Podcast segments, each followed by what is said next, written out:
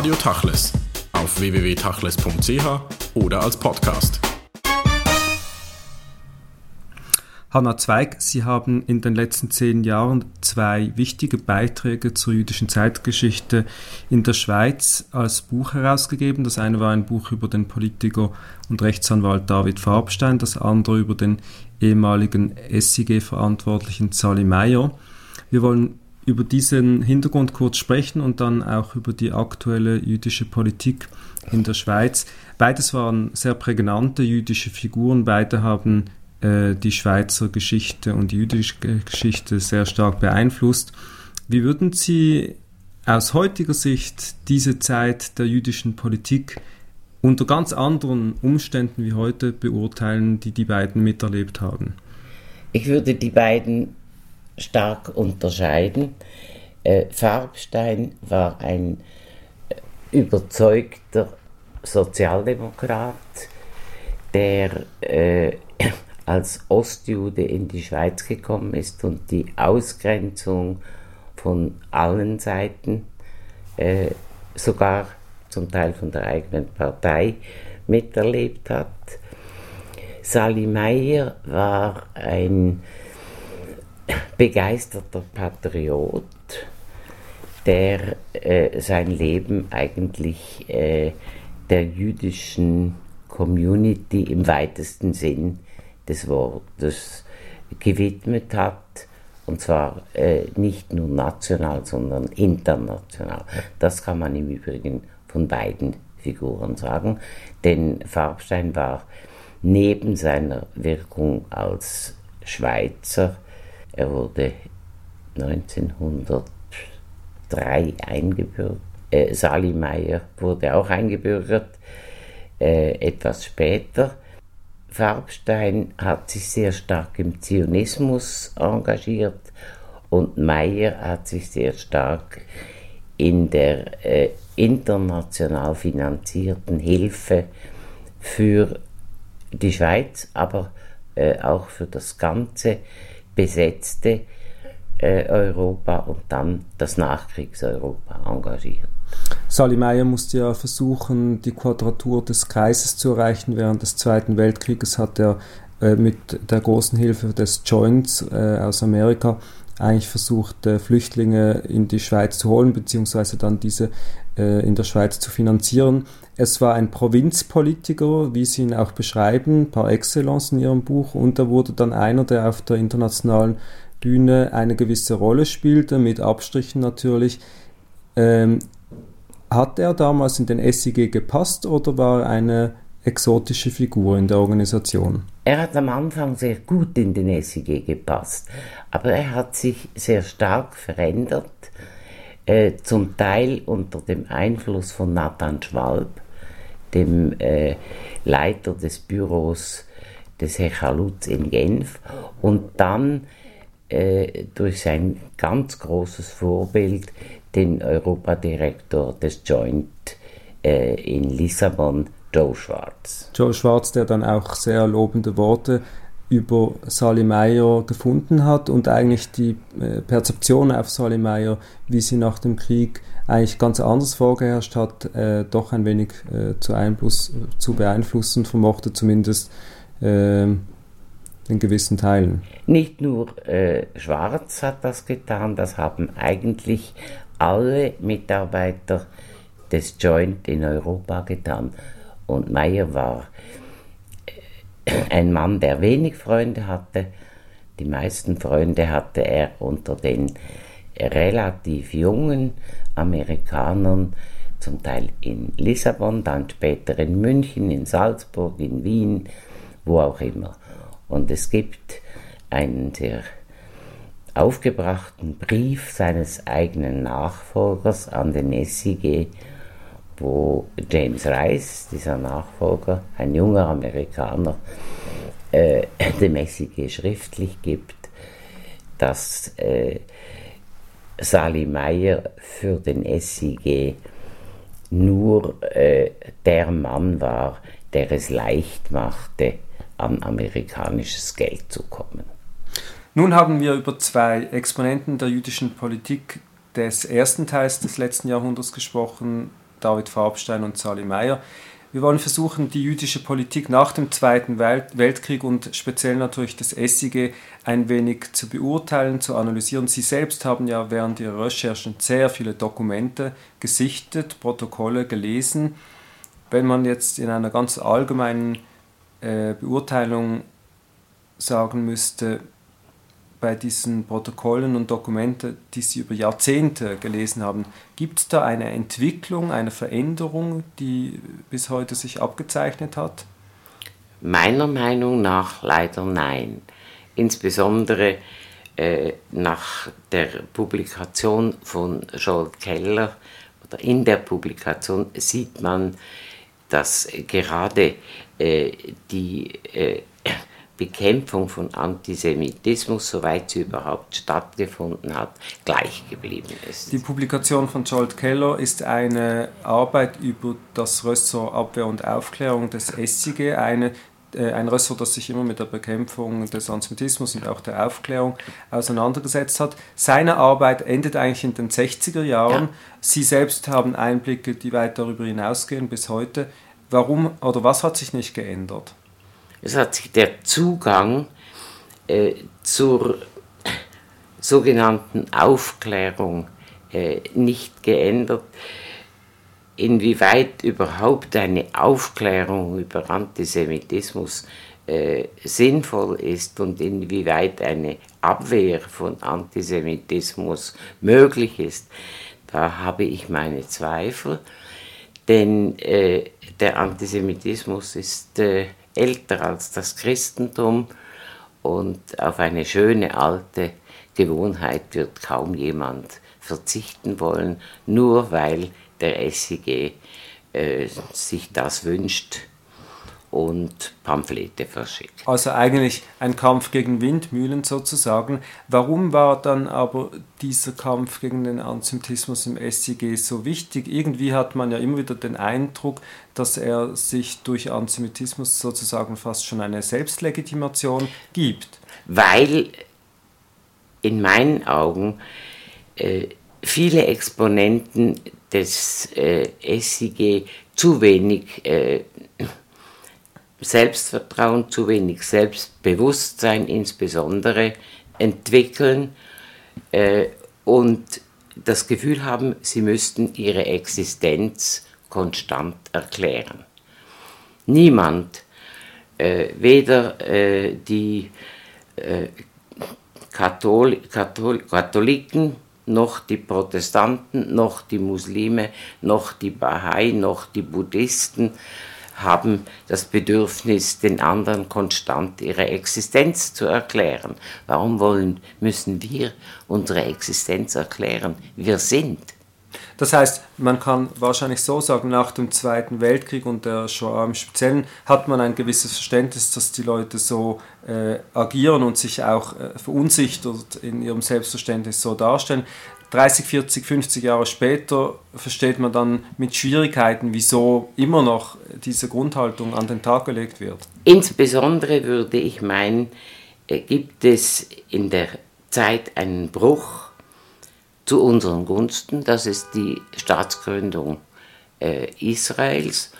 Und es ist mir nicht so recht verständlich, warum der SIG darauf nicht mit einem zusätzlichen Selbstbewusstsein äh, reagiert hat, wie viele Einzelpersonen es ja getan haben. Das ist ein interessanter Punkt auch in den Arbeiten von dem von Ihnen erwähnten äh, Scholt Keller, wie er beschreibt, dass ein Tag nach der Staatsgründung sozusagen, sozusagen der damalige SIG-Präsident zum Bundesrat reist und seine Loyalitätserklärung abgibt. Genau.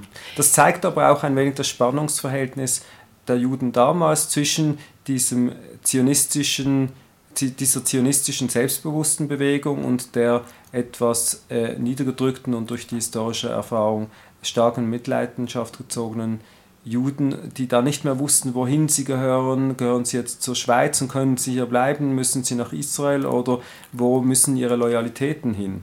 Äh, die, das Gespenst der doppelten Loyalität ist alt. Äh, ich würde meinen, äh, es stammt aus den Anfängen der zionistischen Bewegung. Äh, es gibt dieses Gespenst während des ganzen Zweiten Weltkrieges, ausgesprochen oder unausgesprochen. Dass es dann nach 1948 immer noch oder schon wieder äh, aufgetaucht ist, verstehe ich ehrlich gesagt nicht. Denn äh, niemand hat erwartet, dass äh, alle Juden äh, Zionisten werden, dass alle Juden nach Israel auswandern. Nicht einmal die schweizerische Regierung hat das wahrscheinlich erwartet. Also warum äh, dann die doppelte Loyalität? Äh, katholische Bürger äh, haben eine gewisse Loyalität zum Vatikan. Äh, muslimische Bürger je nach Denomination haben eine gewisse Loyalität äh, zu religiösen äh, Institutionen. Wir haben eine Loyalität zu unserer eigenen Solidarität. Was ist daran schlecht? Nun, die Juden sind natürlich auch eine Minderheit, die als solche wahrscheinlich sich darin, darin unterscheiden, eben diese Minderheiten Loyalitäten einzubringen, wie die Italiener vielleicht vor 20, 30 Jahren diese gehabt haben mit Italien, ihrem Herkunftsland. Aber es ist nicht unbedingt ein Beweis für eine emanzipierte Haltung. Nein, eindeutig nicht.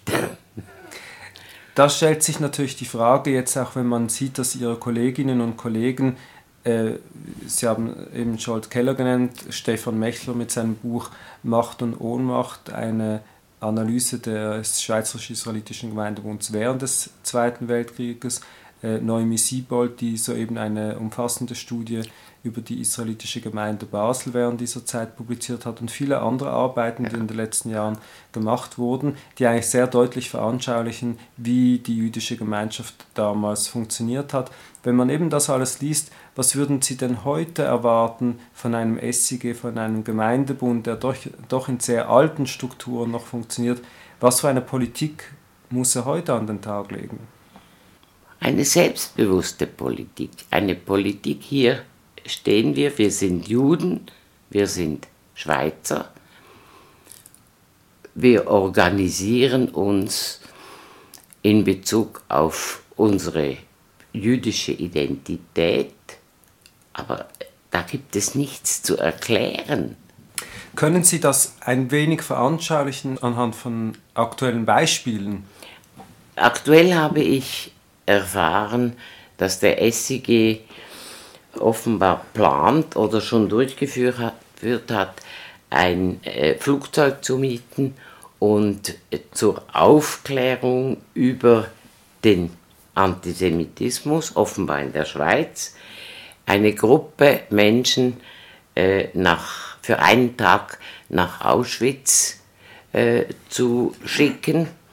Was das mit dem Kampf gegen Antisemitismus in der Schweiz zu tun hat, ist mir unersichtlich. Es ist ein Rückgriff auf die ewige Opferrolle, die wir nun eigentlich ablegen sollten.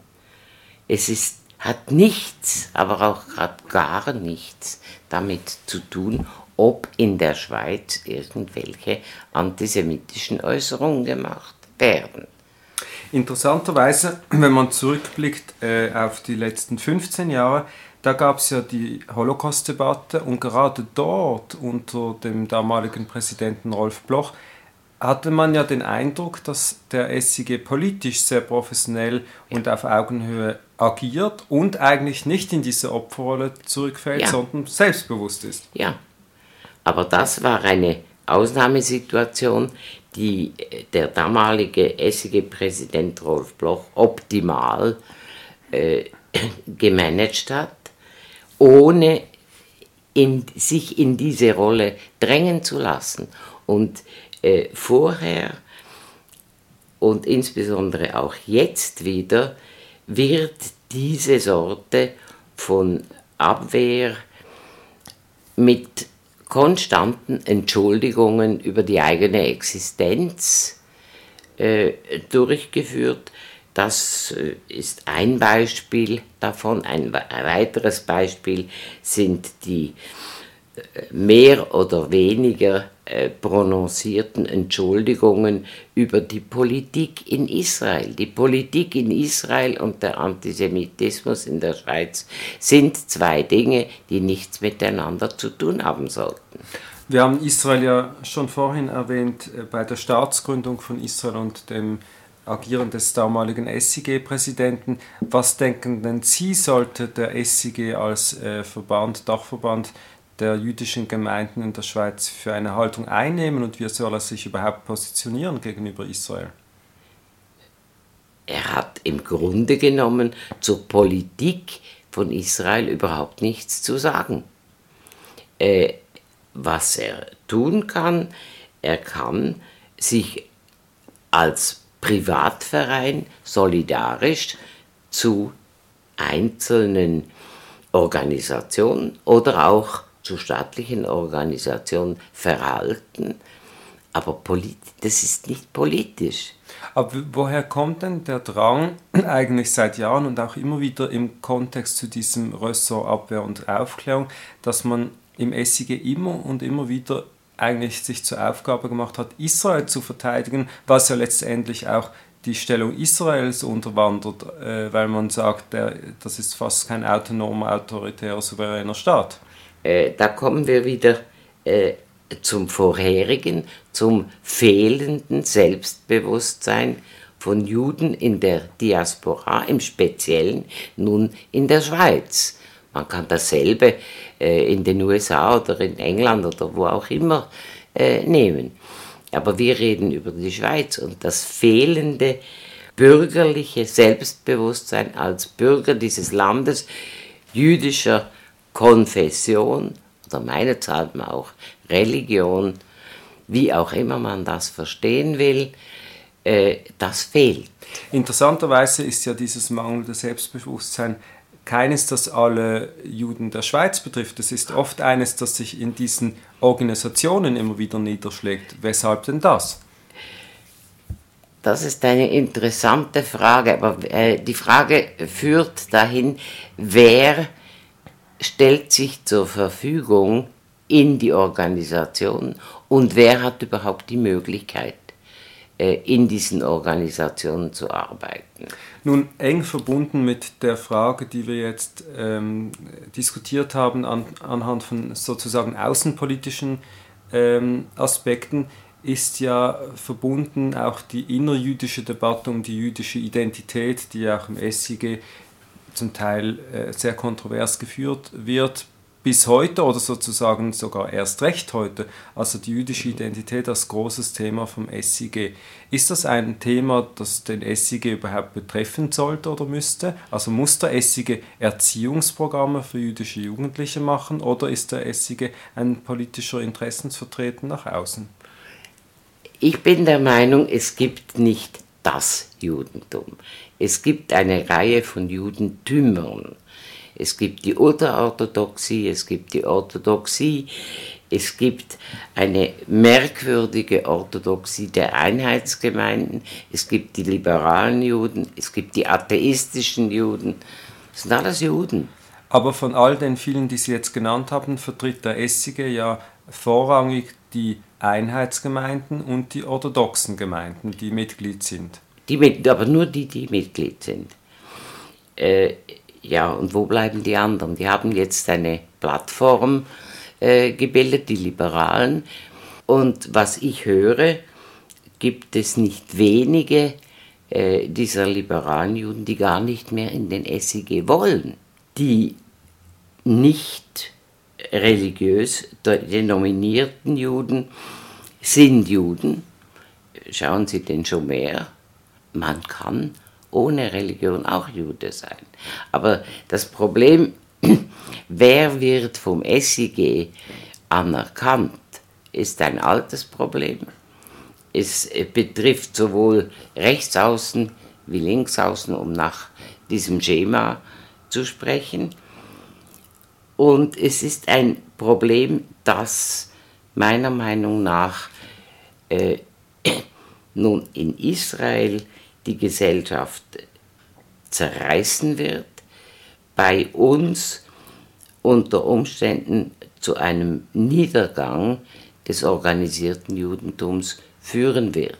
Wollen wir das vielleicht historisch einordnen und auch festmachen? Vor dem Krieg und auch während und nach dem Zweiten Weltkrieg waren ja vor allem die ostjüdischen Einwanderer die ausgegrenzten Juden. Später kamen äh, die Liberalen dazu oder beziehungsweise später waren es dann nur noch die Liberalen und weitere Gruppierungen. Die Frage aber schon, wenn man jetzt nochmals äh, zum Thema jüdische Politik zurückgeht, kann sich der SIG überhaupt erlauben, als politischer Repräsentant derart enge Grenzen zu ziehen, sowohl religiös wie auch ethnisch oder identitätsspezifisch, wenn er denn ein Gemeindebund sein möchte, der Interessen nach außen vertreten will? Meiner Meinung nach nein, aber das hängt nun an den einzelnen Gemeinden genauso wie an der Dachorganisation. Und solange die Kleinstgemeinden und Kleingemeinden eine übermächtige Stimmkraft haben, wird es nicht äh, zu einer Lösung kommen.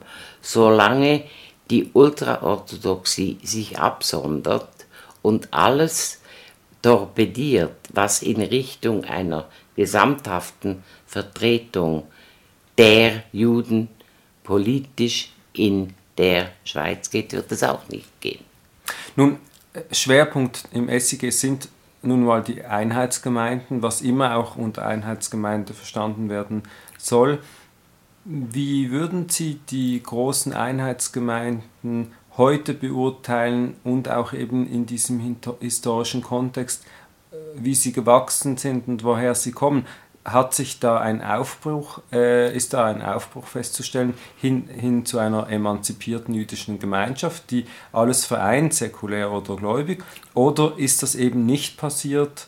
Leider ist es nur zu einem winzigen Teil passiert. Wie ich äh, höre, sind in der äh, Einheitsgemeinde in Zürich, der ICZ, noch 10% der Mitglieder Orthoprax, 90% nicht. Die Gemeinde muss aber orthoprax und orthodox geführt werden. Äh, das ist in meinen Augen eine Heuchlergemeinde. Denn äh, man kann nicht äh, behaupten, 90 Prozent äh, dieser Menschen müssen sich diesen 10 Prozent unterordnen. Eine Möglichkeit nach meiner Meinung wäre eine Dachorganisation über diese Gemeinde, quasi ein großes Zimmer mit mehreren Tischen. An jedem Tisch tut jeder, was er im Rahmen des Normalen für richtig findet. In, in der Stadt Zürich sind ja, oder auf dem Platz Zürich ist ja dieser Vorschlag seit etwa 10 bis 15 Jahren in der Diskussion. Wahrscheinlich wird er sich so schnell nicht realisieren lassen. Es wäre sicher wünschbar und es wäre vielleicht auch nach dem amerikanischen Modell oder nach Modellen, wie sie bereits sogar in Deutschland heute schon funktionieren. Wenn wir nochmals zurückgehen wollen äh, zur jüdischen Politik, Gibt es in der Schweiz heute überhaupt eine jüdische Politik? Soll es eine geben und soll der SIG politisch aktiver sein oder ist das eigentlich gar kein Thema? Darf ich mit einer Rückfrage antworten? Gibt es eine reformierte Politik? Gibt es eine katholische Politik? Gibt es eine muslimische Politik? Es gibt Interessensvertretungen, aber es gibt eine schweizerische Politik. Aber wie würden Sie zum Beispiel eine christliche Volkspartei einordnen? Das sind ja doch christliche ähm, politische Anliegen, die damit verbunden äh, werden oder ursprünglich mal wurden. Äh, denken Sie, macht es keinen Sinn, in einem politischen Umfeld sich auch ethnisch oder konfessionell oder kulturell einzubringen? Denken Sie, dass wirklich alle in den bestehenden Parteien eigentlich Unterschlupf finden sollen? Oder soll der SIG zumindest als Interessensverband sich politisch einbringen? Ich kenne die parteipolitische Zusammensetzung des SIG nicht. Äh, ich würde meinen, äh, heutzutage spielt es für den über, über die, für die überwiegende Mehrheit äh, der Bevölkerung keine Rolle für ihr Wahlverhalten, ob nun die CVP dieses, CVP dieses C noch äh, drin hat, außer wenn ihr Präsident einmal einen Fehltritt macht. Das wollen wir ihm vielleicht doch noch nachträglich verzeihen. Äh, aber im Übrigen sehe ich eigentlich keine Partei, die Einfluss hat, die sich auf konfessionelle Grundlagen wirklich abstützt. Das heißt, der SIG soll sich in die politische Debatte als Interessensverband einbringen, wenn ich es richtig verstehe, und er soll das so tun, wie es zeitgemäß ist, nämlich aufgeklärt und emanzipiert. Richtig. Und das würde aber bedeuten, dass er mit gewissen Traditionen, auch mit der Art und Weise, wie das Ressort Abwehr und Aufklärung in den letzten vornehmlich zehn Jahren auch funktioniert hat, dass er damit eigentlich äh, bricht und sagt, wir müssen das auf eine andere Ebene stellen. Wenn überhaupt noch Antisemitismus ein Thema ist, dann müssen wir das anders angehen. Das wäre dringend erforderlich. Und was würden Sie da für einen Zugang oder Approach vorschlagen oder wo sehen Sie da ein Schwergewicht? Es ist recht schwierig, Antisemitismus, wie ich vorhin schon gesagt habe, zu bekämpfen, denn Antisemitismus ist ein tiefes kulturelles Problem in Europa und in der ganzen christlichen Welt, also auch in den USA solange der Antisemitismus nicht physisch bedrohlich wird, ist das das Problem der anderen. In dem Moment, wo eine physische Bedrohung stattfindet, ist es unser Problem. Diese physische Bedrohung sehe ich nicht. Und ich erinnere nur an den allereinzigen wirklich antisemitisch äh, motivierten Mord im Zweiten Weltkrieg und die beiden äh, Morde, die in Zürich äh, stattgefunden haben und vor etwa zehn Jahren in den 90er Jahren, ja, die bis heute nicht aufgeklärt die nicht sind aufgeklärt oder nur zum Teil aufgeklärt sind. Ja. Das würde aber auch bedeuten, dass der Antisemitismus, wie er heute definiert wird von jüdischen Organisationen, oft übrigens auch im Zusammenhang mit Kritik an Israel dann immer wieder benannt wird, dass dieser Antisemitismus schon einer ist, der nach eigenen ähm, Definitionskategorien festgestellt wird und vielleicht für die allgemeine Gesellschaft wenig nachvollziehbar ist. Schauen Sie, die Juden sind die Scapegoats seit Jahrtausenden. Das werden wir nicht ändern. Äh, damit, glaube ich, müssen wir leben. Und jeder muss sich selber wehren. Wir brauchen keine Organisation, die vor uns hinsteht und in dieser Form uns wieder in die Opferrolle drängt. Warum können wir uns nicht selber wehren? Jeder für sich. Das heißt, ähm, Sie erwarten vom SIG auch eine Schwerpunktverlagerung in der politischen Arbeit, also weg eben von dieser Aufklärungs- und Antisemitismusarbeit hin zu effektiv politischeren ja. Arbeiten. Ja. Zum Beispiel? Zum Beispiel Schulbildung. Zum Beispiel die Unterstützung der zürcherischen äh, Bildungsdirektion in ihren Anstrengungen, dass ultraorthodoxe Kinder eine normale Schulbildung erhalten. Normal heißt also eine Schulbildung durchaus in Privatschulen, die, dem, die aber die dem, dem äh, Curriculum der zumindest der Primarschule Rechnung tragen. Und das ist ein Problem, das wir hier in Zürich haben, dass wir Privatschulen haben, und ich meine jetzt expressis verbis nicht die Noam, die jüdische Primarschule im Umfeld der israelitischen Kultusgemeinde ja, Zürich. Ja, sondern die jüdische Schule Knaben und die jüdische Schule Mädchen, die dieses Curriculum nicht anbieten. Aber Sie sagen das ja sicher äh, zum Teil aus persönlichen Anschauungen und Erfahrungen, wenn wir jetzt aber Sie als ähm, Historikerin fragen, weshalb fordern sie das? Weshalb ist es nicht legitim, dass die Orthodoxen sozusagen hermeneutisch abgeschlossene Schulen haben? Weshalb ist das so wichtig aus ihrer Perspektive und weshalb soll sich der SIG dafür einsetzen? Weil äh, ein zu großer Teil dieser ultraorthodoxen Bevölkerungsgruppe sich wiederfindet im Sozialamt. Denn nach einer derartigen Schulbildung ist es unmöglich, einen säkularen Beruf auszuüben oder zu erlernen. So viele Rabbiner sind in Zürich überflüssig. Es ist erwünscht, dass junge Leute ihre Subsistenz selber erwerben können und das ist unmöglich mit dieser Schulbildung. Das ist der Grund, weshalb die Bildungsdirektion nun Druck macht, dass in diesen Schulen eine normale, dem Curriculum der Volksschule zumindest angepasste Schulbildung geboten wird. Wenn ich das jetzt nochmals historisch zu deuten versuchen kann, heißt das, dass eigentlich nach dem Zweiten Weltkrieg und übrigens auch davor die ostjüdischen Emigranten oder Flüchtlinge sich sehr wohl und sehr gut integriert haben und dass dies auch lange Jahre so der Fall war, äh, dass die jüdische Integration eigentlich erfolgreich war und mit dem Aufkommen der zunehmenden Orthodoxisierung eigentlich eine de facto Parallelgesellschaft erwachsen ist. Es ist eine Parallelgesellschaft erwachsen und die einwandernden Ostjuden bis, äh, sagen wir, die 20er Jahre, die haben sich nicht nur äh, normal integriert.